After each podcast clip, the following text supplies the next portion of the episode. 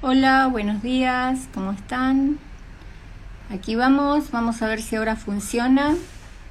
Ya estamos transmitiendo en vivo, estamos con Romina desde España. Romina es maestra de Tantra, profesora de Kung Fu. Tantra Body. Con Romina nos conocemos hace tiempo, compañeras, amigas, ahora profe. Ahora, ¿Cómo estás? Sí, ahora sí, ahora sí, ahora sí. Ahí va, sí. No había caso, no había caso. Me decía, no, no, no, no te podés unir al vivo, no sé. Bueno, listo, ya está, ya Ya empezamos. está ¿Cómo estás? Bien, ¿Cómo estás, Ro? bien. Punta a punta, mirá, vos de veranito y yo toda emponchada. Oh, sí, acá hace mucho calor, pero mucho, mucho calor. No, me dijeron que allá hace mucho frío. Sí, sí, y bueno, a ver, estamos. Siempre fue así, pero bueno, ahora estamos con piquitos más, más altos y más, más divertidos. Pongámosle onda, si hace calor, vamos al agua, si hace frío, nos abrigamos con cosas lindas, ya está, salgamos del drama. Romy, ay, me parece mentira que estés Sí. allá. Pero bueno, te felicito y bueno, vamos a contarle un poco a los que nos van a ver, a los que nos están viendo. Ya les di una intro más o menos, pero bueno, contanos vos un poco tus orígenes y después vamos. Mis orígenes, oh, mis Ah. orígenes son, son de toda la vida, de toda la vida. Desde, de hecho, Lila me conoce creo que de los 19 años, que ella venía trabajando para una maestra de Reiki y era muy chiquita, era muy chiquita eh, en ese entonces y había empezado antes, a los 15 años, en una escuela de Kung Fu, que la verdad que fue muy integradora de la parte espiritual. Si bien el Kung Fu es integrador, tuve mucha suerte de tener maestros eh, de gran corazón y sabiduría. Así que ya de los 15 años yo ya estaba inmersa en este mundo holístico y a medida que fui creciendo fui aprendiendo más cosas, me fui descubriendo a mí misma, comprendiendo cómo siempre fui muy intuitiva, pero a lo mejor como es a veces en la cultura occidental, a veces la gente le tiene miedo a eso, así que me llevó bastante tiempo, digamos, encontrar eh, como un lugar o una forma de, canalizar mejor ese- esos dones. Creo que todos tenemos un don y me llevó tiempo descubrir cuáles eran, romper con un montón de ideas que son las, las cosas que te dicen los demás, ¿no? Capaz te critican, te dicen cosas y cuando sos chico te, te las crees. Así que romper con todas esas cosas. Y bueno, ya más adelante, a los veinte y pico, me formé como terapeuta corporal bioenergética porque tenía, me lo, me lo, de hecho me lo recomendaron porque se dieron cuenta que tenía como un don para, como terapeuta, ya era una, una terapeuta eh, eh, jovencita. Eh, también mi vida personal, digamos, yo desde, desde muy chica crecí en una familia que había habido abusos sexuales en generaciones anteriores. Entonces mi mamá siempre intentó a nosotros tres educarnos eh, con respecto a la sexualidad, nos mostraba videos adaptados para niños, nos dejaba libros a disposición. O sea, era algo que a mi mamá eh, le preocupara que no nos pasara, pero la verdad que incluso hoy es, es un desafío educar a los niños para que no le pase eh, lo mismo, que no les pasen esas cosas. Entonces, eh, nada, creo que recibí las dos cosas, el miedo que nos pasara eso eh, y también la educación, o sea, puedo sacar eh, el combo completo. Eh, así que la sexualidad ya era algo que desde chica me, me llamaba la atención, siempre tuve mucha energía sexual, mucha energía vital, no sabía qué hacer con con eso, pasé por un colegio, me metieron en un colegio católico. Eh, Sí, sí, una gran prueba, qué linda palabra. Hasta los 10 años, por suerte, fue por una cuestión de tradición. eh, mi mamá no quería, pero era tradición de la parte paterna, quedaba cerca, bueno, un montón de cosas que a veces los padres también hay que entender que no sabemos bien qué hacer y hacemos lo que podemos, pero no fue buena experiencia, o sea, fue experiencia, así que puedo entender para la gente que fue a colegios religiosos y puedo entender esas, de dónde sale la culpa, la, vergüenza, eh, porque yo misma lo viví y era muy chiquita encima para vivirlo, así que tengo buenas referencias, tomo eso, lo que, lo que la vida me enseñó. Y gracias a Dios después me sacaron de ese colegio. Eh, eh, pero bueno, tengo, tengo, tengo esas experiencias.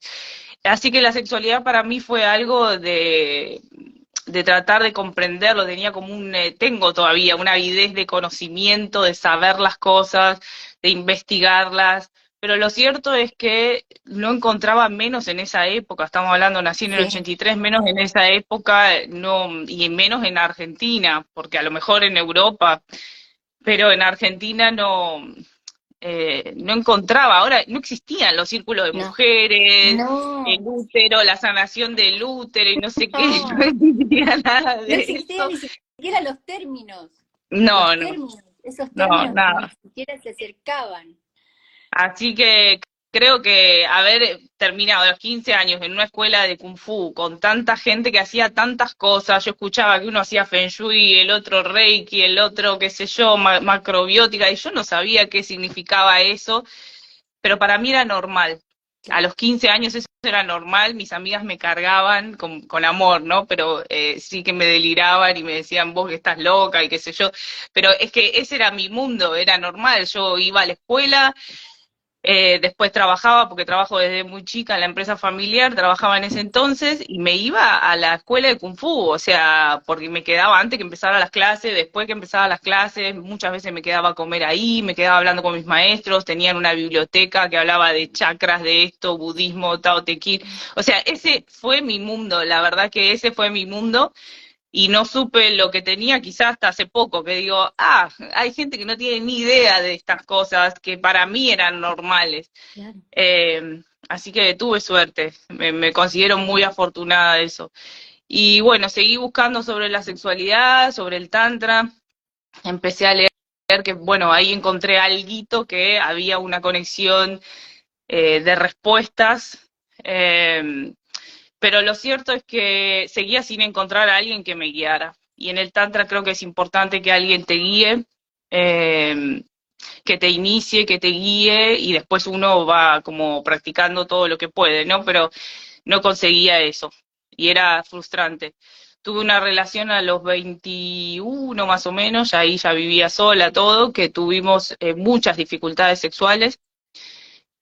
Eh, y ahí fue que hice todo lo que estaba en mi, en mi, en mi poder para sanar eso, para buscar respuestas. Hice un montón de líos, líos sexuales, eh, porque probaba, era, imagínate a esa edad, tenía todas las pilas para decir, no, lo voy a conseguir. Una chica que siempre se puso metas y que las conseguía, y uno piensa que la sexualidad es igual, ¿no? Como que si te pones la meta, no funciona así.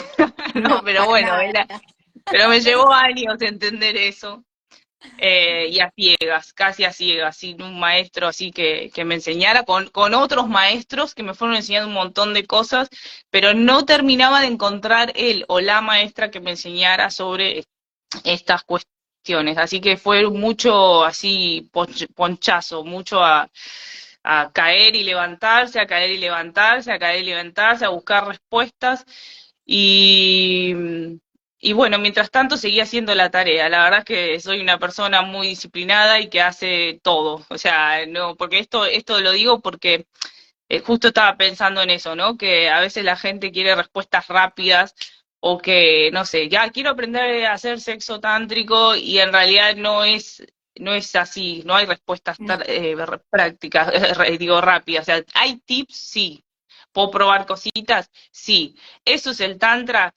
Y es tan profundo como vayas en tu práctica, en la disciplina, en que alguien te inicie, que alguien te muestre el camino.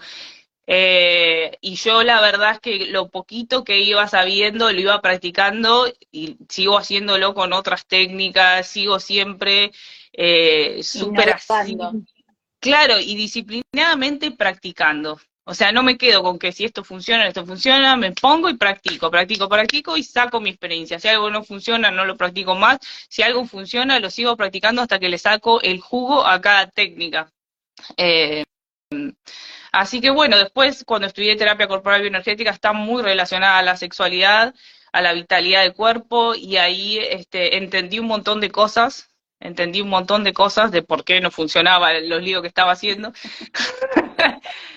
Eh, así que nada, después, este, más adelante, eh, bueno, en el medio fui a varios eh, encuentros de maestros, entre comillas, de Tantra o profesores de Tantra, y la verdad que no me gustó lo que encontré, o sea, no...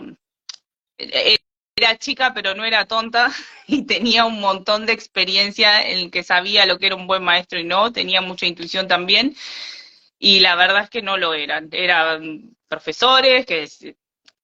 A mí creo que lo que más ruido me, me hacía es esta cosa de agarrarse a algo intelectual y esconderse detrás, ¿no? Como el no ser honesto, ¿no? O no ser humilde, decir, bueno, yo sé esto, sé esta técnica, pero valoro mucho más eso que, que pretendas una imagen que no se sustenta, pero ni a los dos pasos. Eh, y eso yo ya lo podía ver y la verdad que era, era una pena no, no encontrar.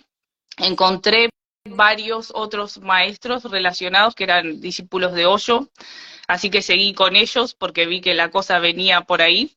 Eh, fui, estuve en el centro de Hoyo de, de Argentina, donde me formé en las meditaciones activas, eh, y bueno, y me, fueron pasando cosas particulares y veo para atrás, porque este maestro falleció, los dos fallecieron muy jóvenes. Entonces, eh, nada, me doy cuenta mirando hacia atrás que mi, que ha tenido su, he tenido que generar cierta creatividad y búsqueda muy particular de cómo me fui formando.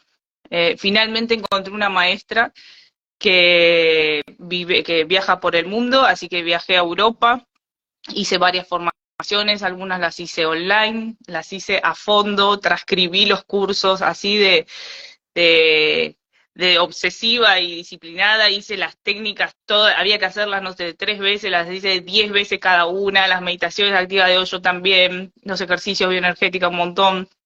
Eh, fui a ver a la maestra también en eventos en Europa, y ahora que me vine a Europa, ella se fue a Bali, ¿no? a la vez de que seguir. Así que bueno, eh, la, maestra a la que sigo es Mananda Sarita. Ella eh, me inspira en unir lo que es el Tantra con la sabiduría. Así que fue discípula de Hoyo desde que era también eh, muy chica y, y, lo que me pasó en el primer viaje a Europa también, que yo pensé que yo ya venía trabajando con Tantra, lo poquito que iba aprendiendo, digamos, iba dando los talleres, lo que sí tenía investigado. Y, y resulta que cuando fui a Europa, todo esto porque esto es la gente que no que me está escuchando, que a lo mejor no es de Argentina, tiene que saber que en Argentina hay algo donde a lo mejor vemos como superiores o idealizamos el mundo europeo, ¿no? Hay un poco de eso, del que no viajó sobre todo. Eh, y tenía eso yo, como que allá hacían todo divino, todo perfecto y qué sé yo. Entonces fui a un festival en Londres, de donde había casi 200 personas, estaba como, yo estaba como ayudante y sanadora, eh, que es como una categoría, están los profesores, ayudantes y sanadores que están en el medio y la gente que va a participar, etc. Eh, y me di cuenta de errores de profesores muy básicos que no tendrían que suceder en los talleres y ahí me di cuenta que yo sabía más de lo que yo misma pensaba. O sea, a lo mejor no fue ideal o, como uno esperaría tener una, eh, una investigación del Tantra, o como yo quizá lo había hecho, ¿no? Cuando había hecho Reiki, vos sabés bien que estuve con, con la maestra Adela, estuve pero día y noche, y entonces imaginaba que el Tantra iba a ser así, la formación de Tantra, y en realidad fue muy distinta, fue muy a los ponchazos, muy de a poco, muy de, práctica, disciplina, investigar, y cuando llegué allá y vi, vi eso, vi, pude reconocer lo que sabía y lo que falta también acá. De hecho, el otro día fui a un encuentro, también vi como errores como muy básicos eh, de profesores. Me encanta formar profesores por eso, porque doy clases desde, desde los 15 y 6 años, entonces... Eh, nada, me pude reconocer que, que, sé cómo dar una clase, que sé qué cosas hacer, qué cosas no hacer. Eh, y, y, pude valorar también lo que hay en Argentina. En Argentina creo que hay una cantidad de sanadores increíbles, con un gran poder. No sé si es porque nuestra economía nos lleva a tener que sanar sí o sí, no lo sé. Puede ser. Puede ser. A ser creativos, a ser fuertes, a ser flexibles, a darse mania. Y yo creo que eso yo lo súper valoro y lo valoro de haber viajado, de haber estudiado en Europa, o sea, lo valoré por conocer los otros lados. De hecho, estoy en Málaga, recién estoy conociendo, pero uno de los dichos que tienen es como esta cosa de que, una cerveza te quita las, las, penas. Está esto escrito por todos lados, ¿no? Como que te quita el quitapenas.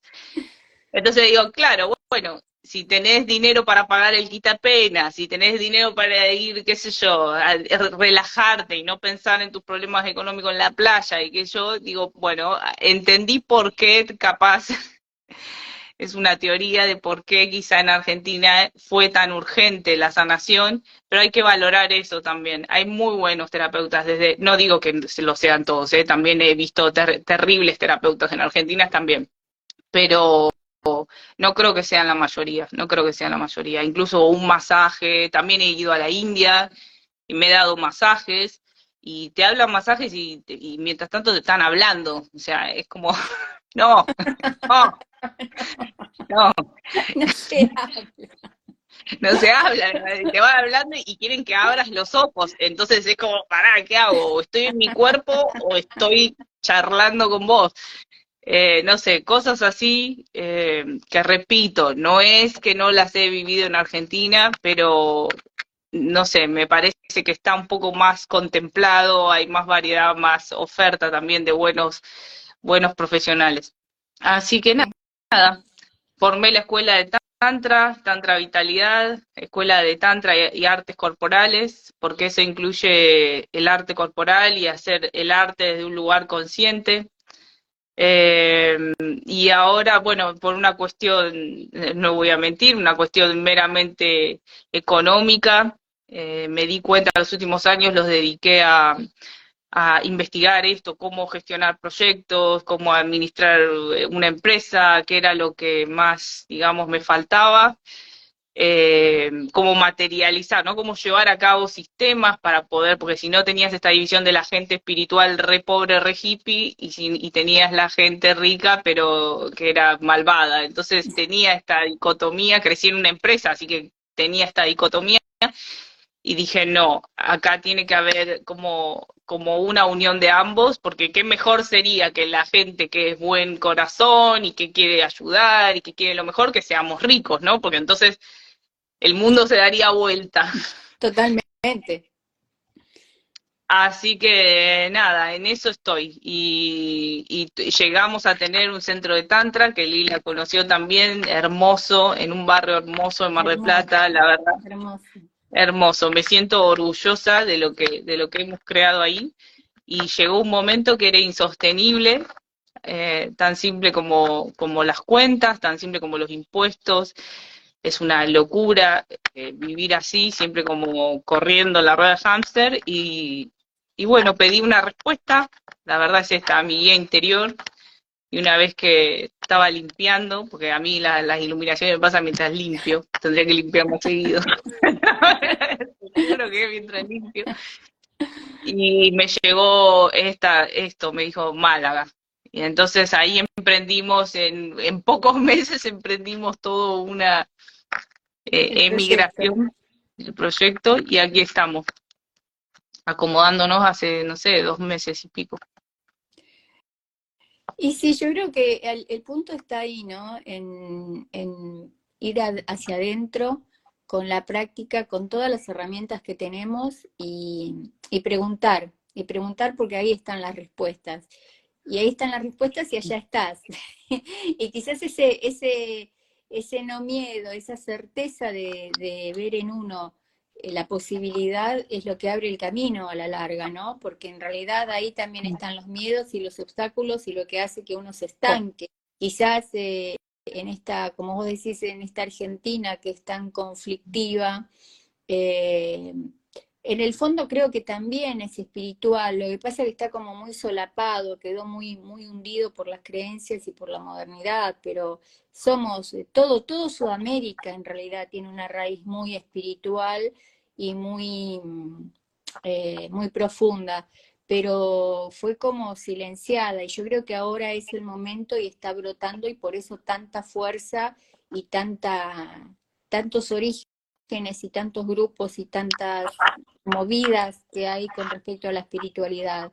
Y creo que me parece, me parece importante también eh, como mencionar esto, ¿no? En, Argentina sos como un referente en cuanto a la escuela de Tantra.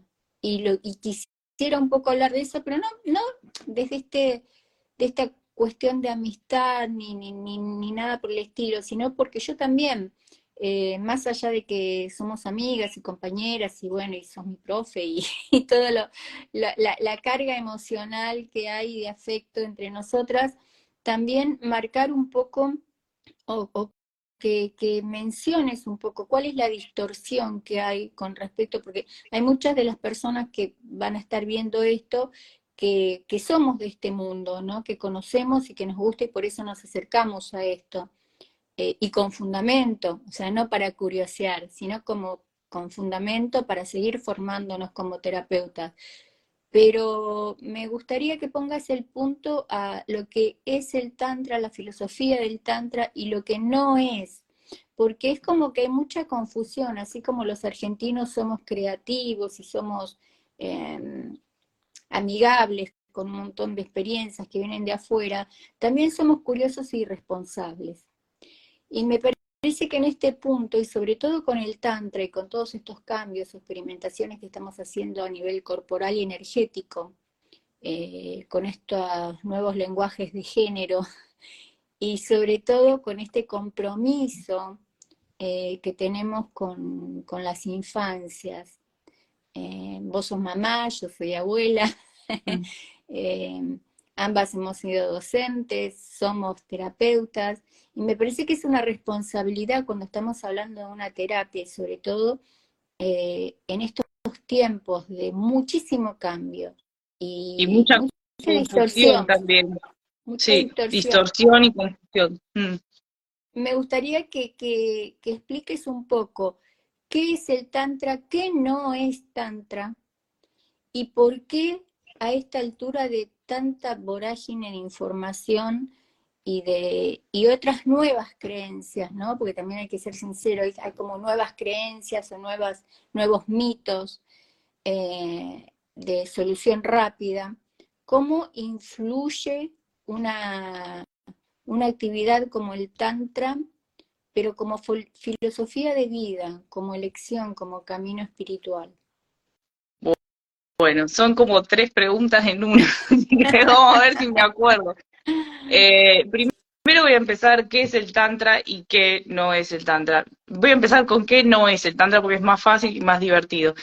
Eh, la gente piensa que el Tantra es, digamos, algo meramente como orgías o algo sexual, saben que tiene que ver con algo espiritual, pero no están seguros de qué significa eso, de que sea espiritual. Tengo gente que viene y que me dice, eh, quiero tener sexo con mi novia, pero quiero sexo sin tocarme, o hablan de la no eyaculación eh, y de guardar energías. Eh, acá, por ejemplo, si ofreces un masaje, incluso en Europa, buscas masaje tántrico y la mayoría sale masaje con final feliz, porque obviamente si yo fuera prostituta, cosa que no soy, pero usaría eso como marketing. Eh, por supuesto, o sea, se vende, se usa, toda la información, la confusión también se usa en el marketing. El tema es que eh, también he tenido muchos alumnos que han ido a prostitutas y que dicen, che, la masajita de masaje tántrico me hace el masaje con final feliz, pero no, no, no me sabe hacer masaje, simple. Entonces, he tenido un montón de alumnos de ese estilo también. Eh, entonces, primero que eh, no es nada de eso, es es la ciencia de lo subjetivo. Creo que es la forma más concreta y más fácil de decir que es el Tantra. Es decir, imagínate que es como una, esto se lo digo a la gente que no sabe nada, nada, nada, ¿no? Como una psicología, ¿qué es la psicología? El estudio de la mente, de dónde salen los deseos, de dónde sale el inconsciente, el consciente, pero imagínate gente como mucho más evolucionada en ese aspecto, que sabe, se la pasó meditando, sabe específicamente dónde salen las, emociones, los deseos, etcétera, como una psicología muy, muy, muy avanzada y evolucionada. Eh, y que también te va a decir que todo lo que está afuera es una manifestación, digamos, del mundo interno. Entonces, si vos trabajás en el mundo interno, independientemente de lo que está pasando en el mundo externo, eso se transforma o se modifica. El tantra es una, también lo que va a hacer es, por lo tanto, como es una psicología, ya ahí le, le pusimos el carácter neutro, no necesariamente tiene que ser sexual. Es decir, abarca todos los aspectos de la vida. En el tantra puedes hacer tantra jugando, puedes hacer tantra eh, buscando conocimiento, puedes hacer tantra haciendo yoga, baile, danza, danza, no sé, acrobacias, lo que sea. Puedes hacer tantra en la maternidad o en la paternidad, con la devoción. Puedes hacer tantra jugando con tus sentidos. Puedes hacer tantra eh, armonizándote los chakras y entrando en contacto con las energías sutiles del mundo espiritual. Eh, puedes hacer tantra conectándote con la sexualidad que esto es lo lindo del Tantra, pero no es lo único, es lo que se, si me preguntas a mí, lo que se le añade. Podés trabajar con la sexualidad, es decir, eh, hay técnicas para trabajar en pareja, hay técnicas que te ayudan como a manejar mejor la energía, para que te conectes más, para que uses el placer como camino de iluminación. Entonces, como verás, podrías estar cocinando y haciendo tantra, ¿sí? Pero si yo digo esto, a lo mejor no es muy comercial. Pero es la verdad, es la verdad, porque el tantra es un estado de conciencia y tiene ni siquiera final, porque yo siempre digo, digo, si estás buscando un masaje con final feliz, ya tenés una meta de entrada que es bastante digamos la verdad, digo, sea en lo que el hombre llegue a la eyaculación o la mujer un orgasmo simplemente así orgánico, porque hoy en día también la mujer ha encontrado sus puntos G, utiliza ciertos juguetes sexuales, sabe dónde está su, su orgasmo, lo busca, pum. Pero en ese sentido, el orgasmo funciona como un final, como vos decís, como, como un estornudo, como algo muy puntual, como algo, como una descarga emocional. Es válido usarlo así, pero no es tantra. ¿Sí? El tantra es el recorrido, es el momento presente, es estar en el momento presente y lo que tiene de lindo es como que en la experiencia interna te expandís, sentís que te expandís en la, en la situación que sea, incluso puedes jugar con la ira. Tenemos en el segundo módulo de la formación, por ejemplo, trabajamos mucho con, con los ejercicios bioenergéticos, como rompiendo los almohadones, pero con una técnica muy particular para que eso funcione, no simplemente porque tenemos ganas de pegarle a los almohadones, pero la ira, la ira puede convertirse en energía vital si sabes transformarla. Podés convertirla en deseo sexual, podés convertirla, pero hay que saber cómo. Y ahí es donde entran las técnicas tántricas. Bueno, cómo, el cómo es, son las técnicas tántricas.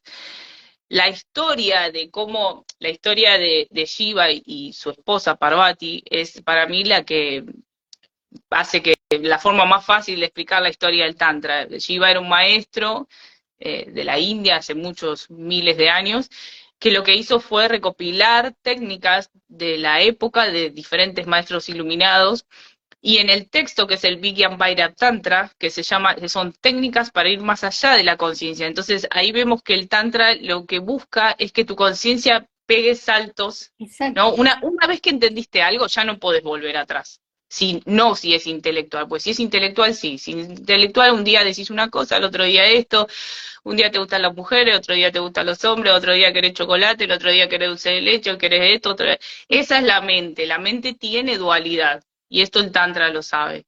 La conciencia no, en la conciencia no hay dualidad. Conciencia simplemente es, es como estos, esas, esas luces donde vos decís, ah, simplemente comprendiste y no podés volver el tiempo atrás, o sea, no podés volver a jardín de infantes, ¿sí? Una vez que tenés 12 años, ya está, no podés, ¿sí? Aunque te sienten ahí con los pibitos a jugar, no podés porque tenés otra conciencia, pasan otras cosas en el cuerpo, en la mente. Con la conciencia es lo mismo, no importa la edad que tenemos, tenemos determinado graduación, digamos, y el Tantra lo que busca es esto, transformar la conciencia, es decir, ir que vaya evolucionando.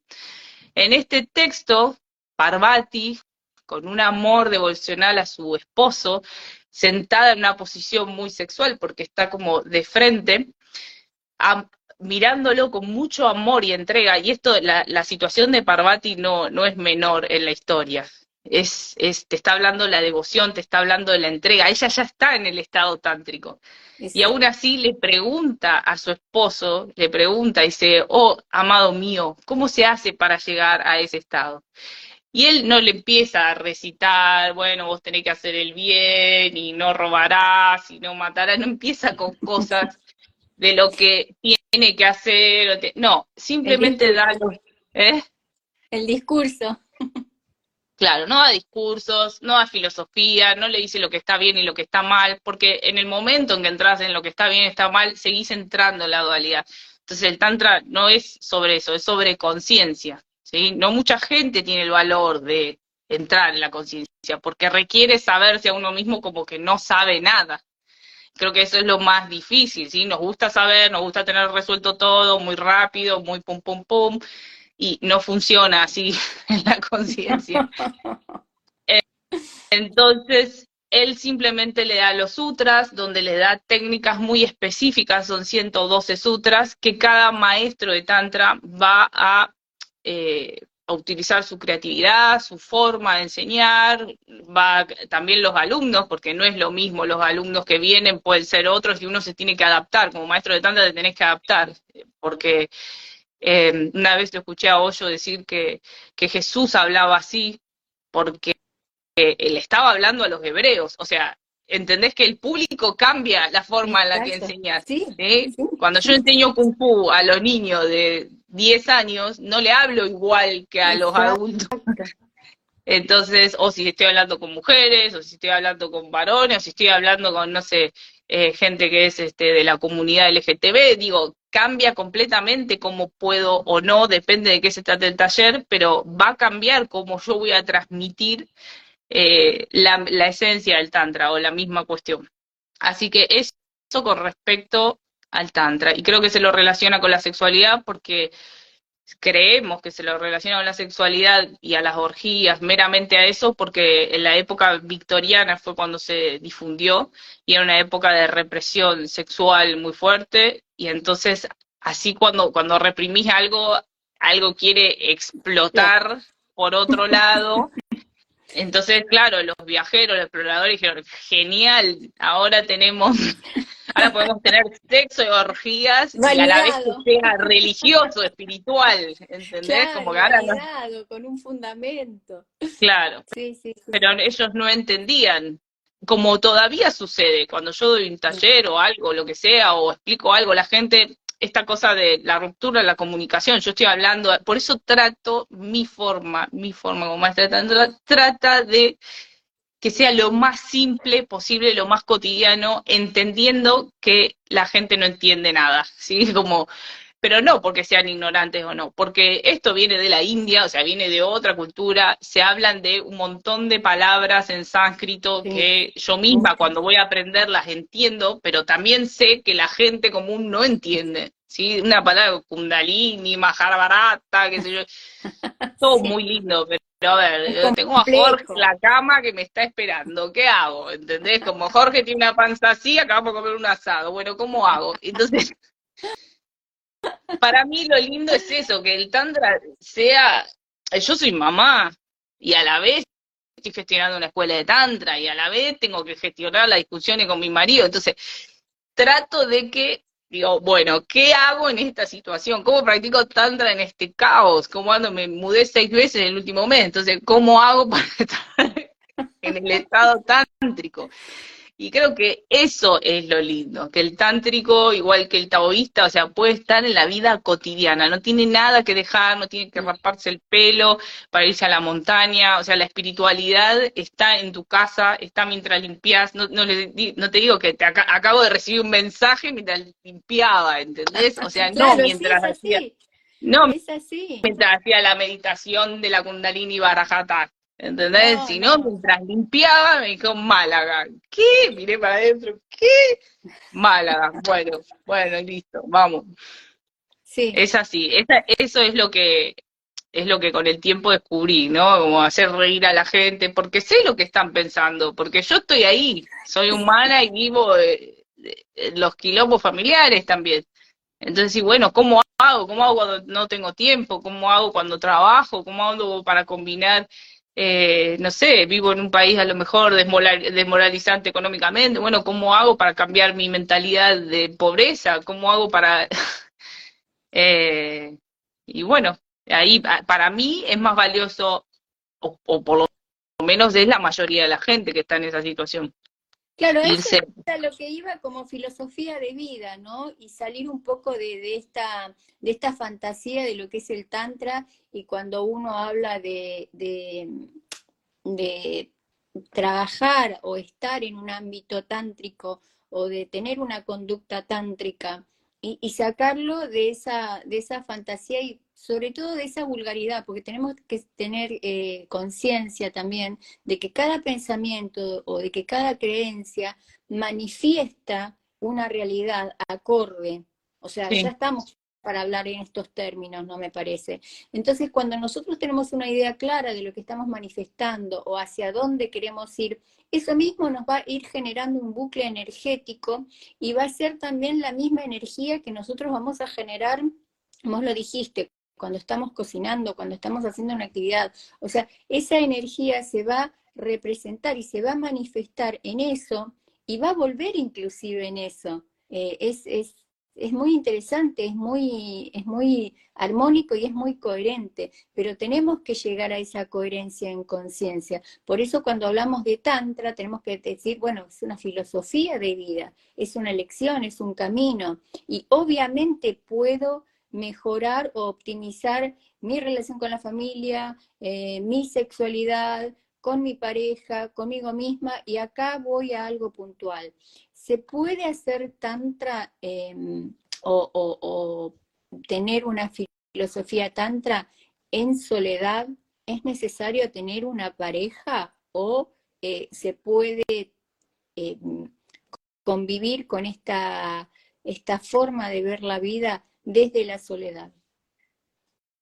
En realidad, primero, nunca estamos solos. No creo que haya alguien, excepto que se haya ido a la montaña, pero incluso yo he estado en India, hay un montón de monjes en la montaña, así que no creo que estarán sin sus esposas, sin sus tías, sin su madre, pero habrá otros monjes con los que tengan problemas también.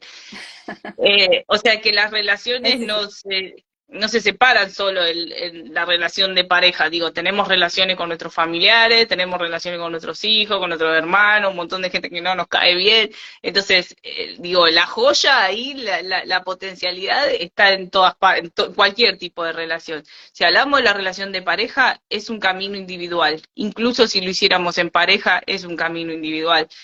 Em, hay algunos ejercicios para hacer en pareja o de a dos, o porque trabajar en pareja es como otro mundo dentro del tantra también, ¿no? Porque mi maestra dice que, que se dice que eh, hacer tantra en pareja es como caminar por el filo de la cuchilla. Así que no es que sea fácil, es más difícil hacerlo en pareja. Es mucho, sí, Sí, por un montón de razones es más difícil.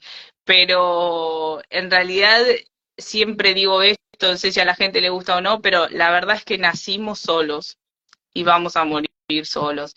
Entonces, eh, el trabajo de la conciencia, sea que tengas pareja, sea que tengas incluso hijos, porque puedes estar apegado a tus hijos también, es con uno mismo, porque es la subjetividad. Nadie puede estar adentro tuyo, nadie puede saber. Eh, yo tenía una profesora de, de, de filosofías griegas y me hablaba, no me acuerdo cuál era la rama, ¿no? Que hablaba, siempre me acuerdo de sus palabras, no me acuerdo qué filósofo hablaba de que en definitiva uno, solo uno sabe si está siendo honesto con uno mismo o no. Uno puede aparentar ser esto, ser lo otro, yo no discrimino a nadie, yo acepto todas las culturas y las sexualidades y qué sé yo, y después, no sé, con esto de la discriminación yo siempre pienso, ¿no? O sea, me, me, observo a mí misma, ¿no? No, no quiero discriminar, no, no hay discriminación, que yo decís un comentario y te saltan al humo y la gente está re enojada, entonces decís, pero pará. O sí, la democracia y qué sé yo, pero gana el partido político que ellos no son los que eligen y ¡oh! Mamita querida, agárrate. Entonces, vos dijiste una palabra que es coherencia, pero solo uno puede ser coherente con uno mismo, en el sentido de que, ¿qué onda? O sea, estoy hablando de la no discriminación, pero no soporto a esta gente o a este tipo de gente. ¿Qué haría un tántrico? Un tántrico diría, ok, seamos honestos, no soporto este tipo de gente. Entonces, analizaría, bajaría en el ascensor, bajaría en la meditación, diría, ¿por qué? ¿Por qué me pasa esto? ¿Qué es este enojo? ¿De dónde sale? ¿Qué es lo que me enoja? ¿Quién es este tipo de gente? No existe. ¿Quién es esta persona que me enoja? ¿En quién estoy pensando? ¿Por qué me enoja? ¿Entendés? Hay un montón de preguntas que en el medio, cuando te empezás a cuestionar, empezás a bajar, a bajar, a bajar, a bajar, ahí es donde te encontrás con la verdad. Tu incomodidad, tu inseguridad, tu falta de conocimiento, tu angustia, tu recuerdo, lo que sea, pero es tuyo, no es de la sociedad, ni de grupos, ni de nada. Entonces soy tántrica, dice Andrea. y sí, puede ser, sí. puede ser. Pero bueno, esa es la diferencia entre vivir tántricamente, que te haces cargo, o sea, te haces, sos responsable. Ah. Sí, no, que me está avisando que la, batería, raro. Ah. Dice Andrea, a pesar de todo que haya gente que sigo, eh, no puedo con estos.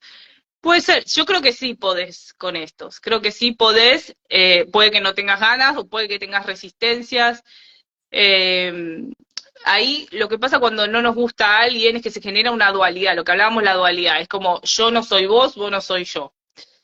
Entonces, cuando hay, hay una potencialidad ahí, porque cuando empezás a investigar y a profundizar, eh, a lo mejor te entendés más a vos misma, o sea, ¿por qué haces esa diferenciación? Cuando llegas a esa comprensión ya no hay una separación. Si está esa gente, puede que te sientas incómoda o no, pero sos tan consciente de tu incomodidad y de las elecciones que haces, te moves si es necesario.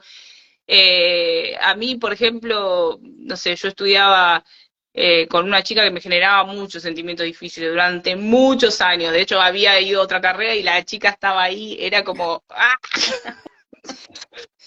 pero, pero yo sabía que mientras, y esto es muy tántrico, que mientras más rápido vayas a la profundidad, a esa molestia, más rápido te transformas, por lo menos a comprenderla, no digo a ser masoquista, no hablo de eso, no hablo de eso, sino a comprenderla. La chica esta no me hacía absolutamente nada, solo su presencia me generaba un montón de sentimientos.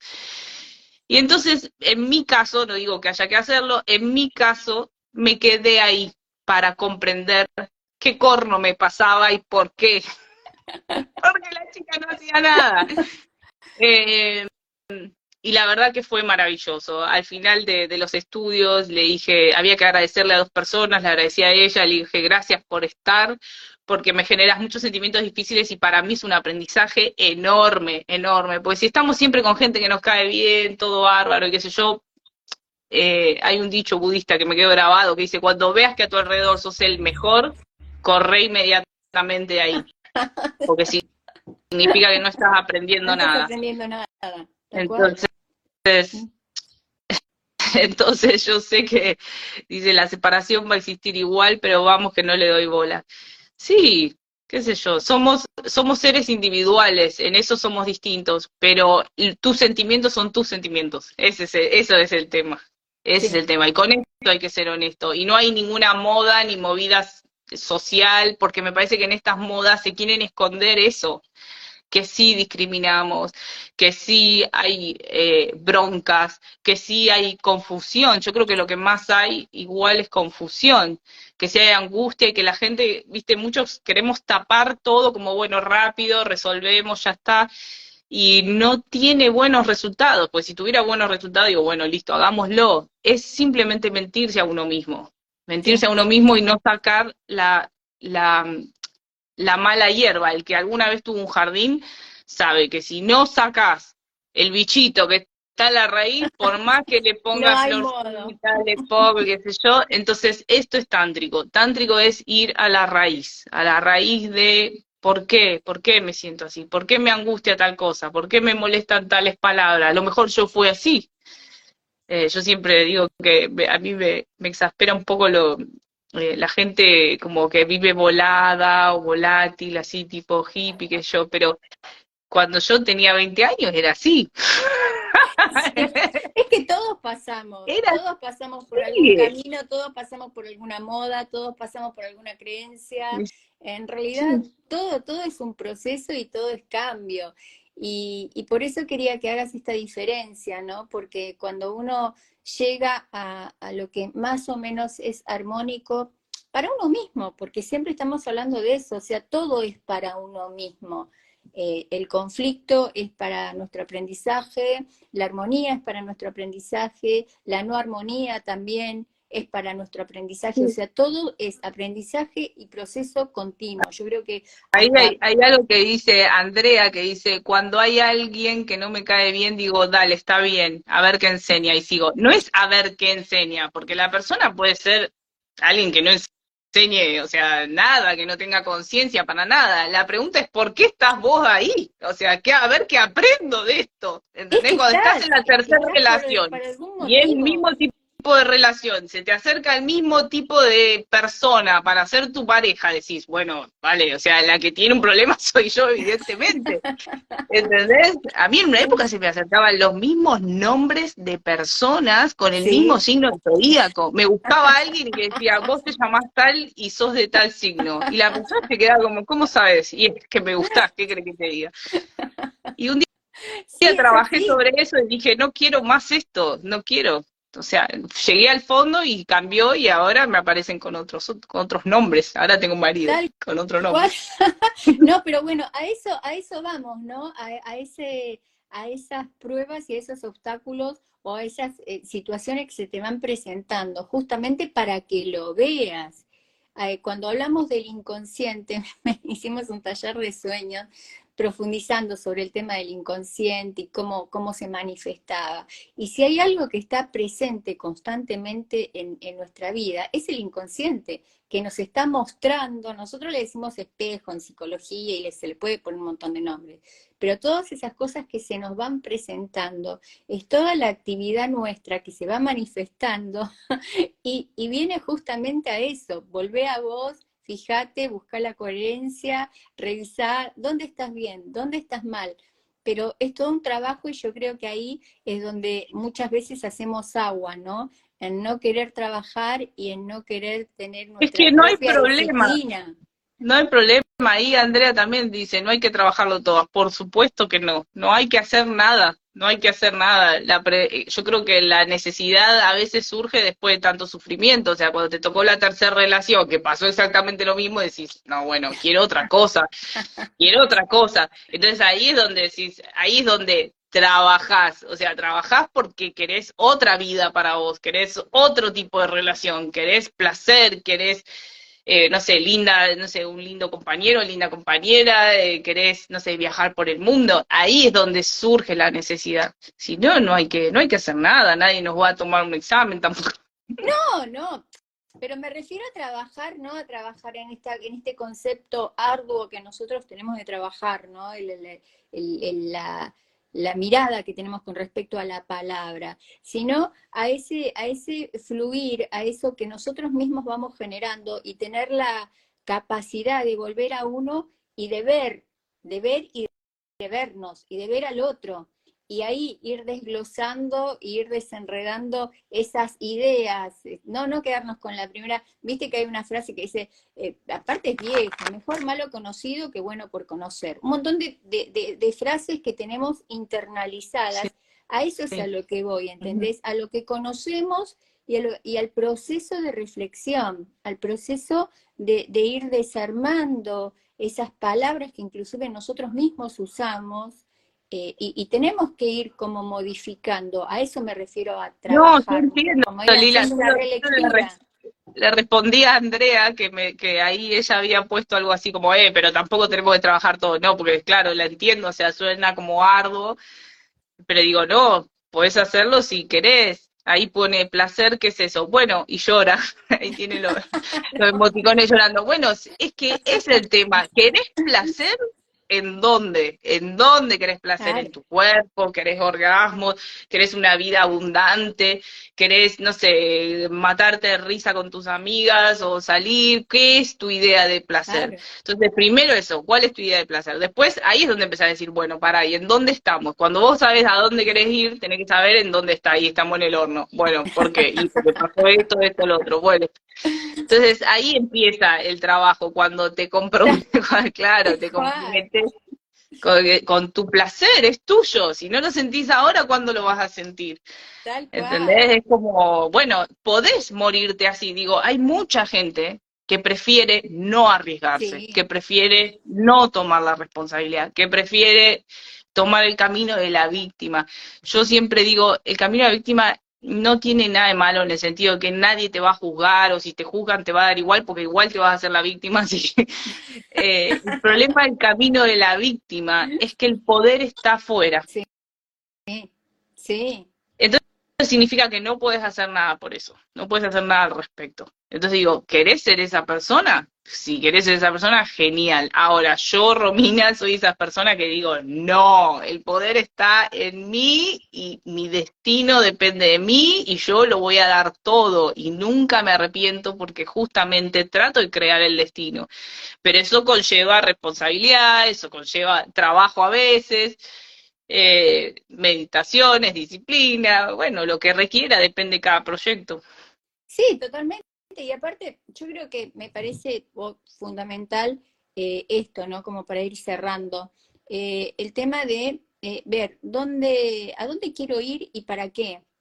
O a dónde quiero ir y con quién, ¿no?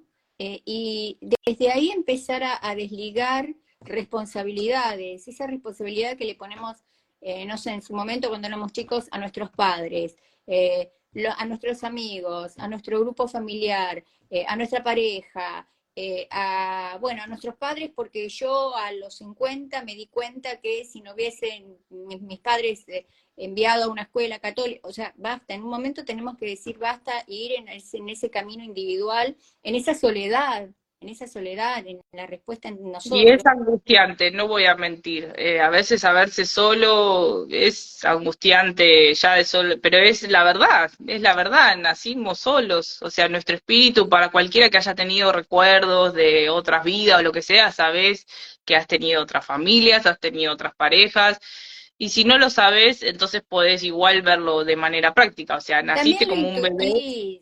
También mm. lo intuís. A ver, hay una realidad eh, el mejor orgasmo lo viviste vos sola, porque hayas estado con quien hayas estado, el, sola solo, ¿no? O sea, en, la individualidad, eh, hayas estado con quien hayas estado, vos solamente en tu propia intimidad sabés qué sentiste o qué no sentiste.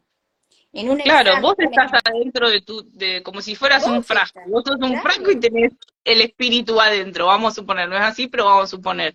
Bien, eh, nadie va a hablar por vos de lo que sentís, de lo que, o sea, sos vos y eso va, nace y muere solo, ¿no? Es, tuyo. E, e, esa, esa experiencia de iluminación, cuando dijiste, ¡ah!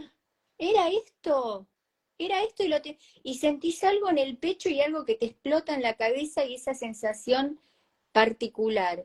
Es tuya, Vos la podés mm. explicar, la podés contar como anécdota, pero es tuya.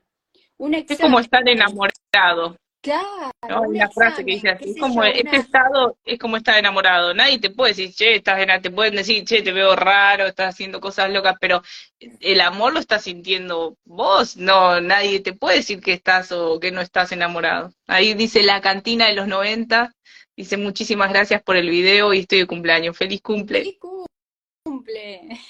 Es así, o sea, las mejores cosas y los mejores momentos y los peores momentos se viven en esa individualidad, en esa mm. conciencia que está sola y, que se hace presente en la situación. No sé si es la conjunción del espíritu y el alma o, esa armonía que se despierta en ese momento justo, pero siempre es individual. Entonces, si tomamos conciencia de esa individualidad, podemos entender la soledad, pero la soledad no desde ese lugar nefasto, no, la soledad como individualidad, la soledad como entendernos un ser en este envase, en este, en este cuerpo, en esta corporalidad, y tratar de armonizar todas estas em, entidades que nos conforman, todos estos cuerpos, e ir avanzando en, ese ritmo, ¿no? En saber que estamos solos, en, en conciencia, pero estamos incluidos en una familia, en una sociedad, en una nación, y, interactuar con esas, con esas dualidades, entender la dualidad como un proceso también, entender la dualidad como una forma de vida, porque estamos acá, estamos viviendo en una dualidad, pero no ser dual, sino que equilibrar esas fuerzas, esas energías. Y con esto te quiero hacer una última pregunta porque ya estamos como, ya como nos repasamos, no te una, una, el tiempo. Una cosita, quiero decir que hay, hay recompensas en, en este trabajo, porque el placer sucede. Totalmente. El placer sucede, para que le interese el sexo tántrico, sucede, sucede la magia, suceden las lindas relaciones, eh, sucede un lindo estilo de vida, sucede una linda relación con tus hijos, sucede lindos proyectos, se concretan cosas. Yo miro hacia atrás y concreté cosas y superé tantos obstáculos. A veces me olvido, no te voy a mentir, a veces me olvido de lo que creé, pero creé cosas increíbles, hermosas, gente que por no tomar esa responsabilidad o por miedo o por confusión o por lo que sea no hizo ese pasito y se privó de eso. Y mucha gente muere y hay que ser consciente de la muerte, de que no sabemos cuándo va a llegar. Entonces es mejor apurarse, es mejor ser competitivo y decir, bueno, me voy a eliminar yo primero. No sé, Voy a conseguir este placer ya. Ahí Andrea habló de que en el 2024 le habían predicho, mira, yo no sé si te predijeron para el 2024 o no, que ibas a conseguir a alguien, pero empezá ya, empezá ya a vivir el placer, a ver qué significa para ti, no sé, hacer todo y tiene recompensas, tiene recompensas. Cuando llegues a ese nivel igual vas a tener otros otros problemas, porque te digo porque me pasa a mí, o sea. Siempre, siempre. vas subiendo la escalera y llegás y no es que decís, bueno, ya está, ahora no. Te llega un problema cada vez, o sea, acorde a tu crecimiento. Sí, tal cual, tal cual. Sí, no, es así, es así. Y entender, ahora para, como para ir cerrando, porque también quiero, quiero que cuentes cómo mm, los, los últimos proyectos que tenés y, y, lo que estás haciendo ahora.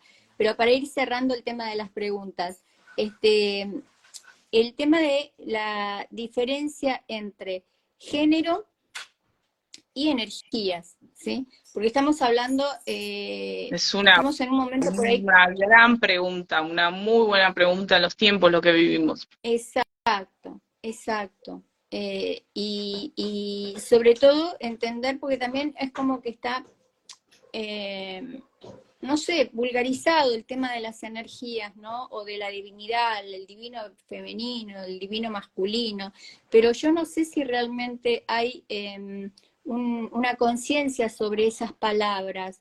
Si lo podés, es, es un tema, en realidad... es un tema para un vivo completo. exacto, eso era lo que iba, me encantaría que Es, es para un vivo completo ese tema. Para que mm. hagas como un, un tip para bueno. Para, entender un poquito y después si tenemos la posibilidad de hacer otro encuentro, lo largamos así, de lleno. Bien. Voy a hablar desde el Tantra. O sea, en el Tantra se juega con las energías femeninas y masculinas, yin y yang, no como macho y hembra. aunque en la naturaleza, a nuestro alrededor, podemos ver un montón de las manifestaciones estas de yin y yang. Imagínate el yin y el yang, ese simbolito blanco y negro que todos conocemos. Eh, en nuestro alrededor, en la naturaleza, vemos mucho de esta eh, masculino-femenino, puede ser una de las opciones, pero también el bien y el mal, el día y la noche, la luna, el sol, digo, cualquier dualidad que se te ocurra, ¿sí? Cualquier oposición que se te ocurra. Eh, y el Tantra va a jugar con esto, pero va a jugar con esto en el sentido de las energías a nivel sexual. Es decir, todos tenemos yin y tenemos yang, independientemente si sos hombre o mujer. ¿Por qué? Y te lo voy a hacer más físico para que lo entiendas, porque tenemos dos hemisferios del cerebro. Los dos hemisferios del cerebro van a, tienen características y funcionalidades diferentes, lo que el Tantra le va a llamar una parte femenina, una parte eh, que es la parte intuitiva, creativa, etcétera, y la parte masculina, que es la parte más orientada a metas, eh, ir hacia adelante, ser activo, piripipi, piripipi, ¿sí? Un montón todo, te lo estoy recontra resumiendo. Entonces va a jugar con estas energías, pero como verás, todos tenemos dos hemisferios del cerebro, así que todos tenemos dos eh, cualidades eh, femeninas y, masculinas. No es que hay alguien que, por lo menos no que yo conozca, que pueda vivir con un solo hemisferio del cerebro. Nosotros en Tantra meditamos sobre esto de innumerables formas, a veces jugando con el sexo opuesto, a veces simplemente nosotros. En mí misma yo lo, lo veo muy claro, digo, cuando saco a relucir una parte más masculina o una parte más femenina. Pero bueno, esto viene del conocimiento y viene de una meditación de muchos años, ¿sí? Cuando estoy desbalanceada más en una cosa que en la otra. Entonces, entender estas energías para mí ayuda muchísimo a borrar cualquier confusión que haya con respecto a la sexualidad a borrar cualquier confusión que haya con que, bueno, yo soy, no sé, yo soy masculina y quiero, y bueno, el hombre que esté conmigo se la tiene que bancar, no sé, o ese tipo de también de cosas. Eh, claro, pero después quiero un hombre que me contenga, porque cuando estoy por menstruar estoy re vulnerable, entonces ahí empiezan como los conflictos y las contradicciones entre lo que digo que quiero y lo que me pasa. Pero cuando aprendes meditativamente, y hay muchas meditaciones para esto, cómo son este, este ir y venir, esta danza del yin y el yang adentro tuyo, entonces empezás a, verlo en las relaciones también, cuando vos sos muy yang, el otro es yin, cuando el otro es yang, entonces vos te pones en yin, y entonces eso mantiene el equilibrio, si los dos estamos en yang, discutimos y nos matamos, si los dos estamos en yin, somos los dos hippies, unas babas, no hacemos nada, nadie activa en el sexo ni en la cama, entonces es como encontrar ese equilibrio. Para mí, eh, hoy veo un montón de confusiones con respecto al género, que si soy esto. El otro día vi un pibe que se autodefinía como transespecie, o sea, ya se puso dos orejitas de plástico, creo que eran, y dijo, bueno, yo no soy humano. Y yo dije, wow, qué tan lejos puede llegar la mente. Eh, porque no es más que mente, da igual si yo digo que soy mujer o que soy hombre. Yo a mí nunca se me ocurrió, voy a voy a hacer un video de esto y voy a compartir cómo era yo realmente. Creo que Lila me conoció con un poquito de pelo, pero era era era, era un varón, o sea, y nunca se me ocurrió, che, soy un varón o soy una mujer. No me importaba, porque era súper consciente de mi conciencia. Cuando sos consciente de tu conciencia y sabes que lo que importa es el mundo subjetivo, da igual el mundo objetivo, ¿entendés? Si tú te respetas, los demás te respetan, si vos te valoras, los demás te valoran, si, etcétera, etcétera, etcétera. Entonces, en ese sentido, puedes vivir la vida descubriendo tu sexualidad, probando cosas diferentes, probando qué sí para ti, qué no para ti, etcétera. No sé si ahí respondí. Sí, sí, sí, sí. Igual, igual lo, dejamos ahí picando porque nada, me, encantaría, me encantaría hacer otro vivo. Sé que estás muy complicada, muy complicada. Y... Bueno, pero podemos hacer, ¿no? Dale, podemos hacer Bueno, podemos hacer me, mando, me mando con un Tantra 2. Bueno, dale, dale. Dale, organizamos la fecha, dale. Que haya un Tantra 2. Y bueno, entonces contales un poco a los que nos están viendo qué estás haciendo, dónde estás y cómo te pueden seguir.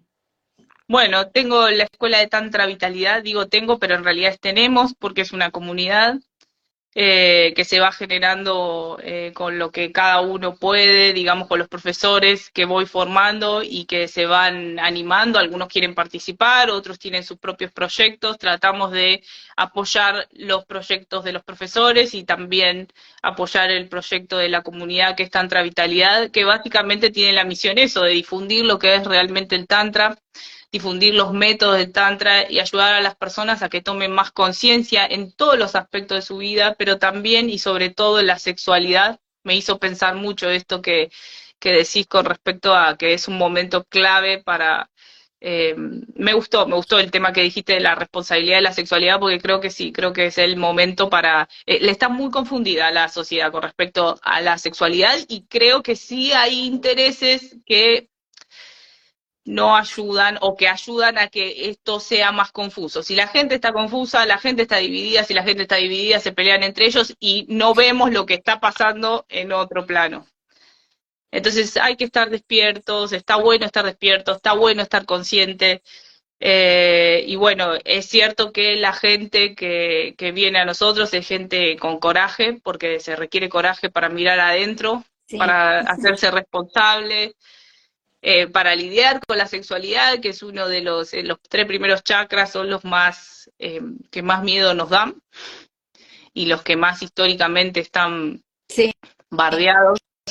Totalmente. la vergüenza, la culpa, etcétera, las emociones, no llores porque esto. Entonces, bueno, trabajamos mucho sobre eso, sobre las raíces de las cuestiones y bueno, estamos con la formación de Tantra. Ahora yo me mudé a Málaga, a España, así que estamos, eh, seguimos incorporando cosas virtuales, doy sesiones online y presenciales donde sea que está. Todavía no me puedo desplegar.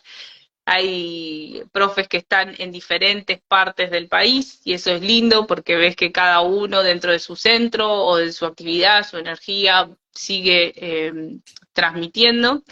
Y, bueno, y seguimos acá viendo, abriendo este, este, me siento como un explorador de, la época de Colón, viendo qué onda el viejo mundo y viendo qué encuentro por aquí. Eh, pero pero ya conectándome con gente que está, lo que llamamos los trabajadores de la luz o los guerreros de la luz.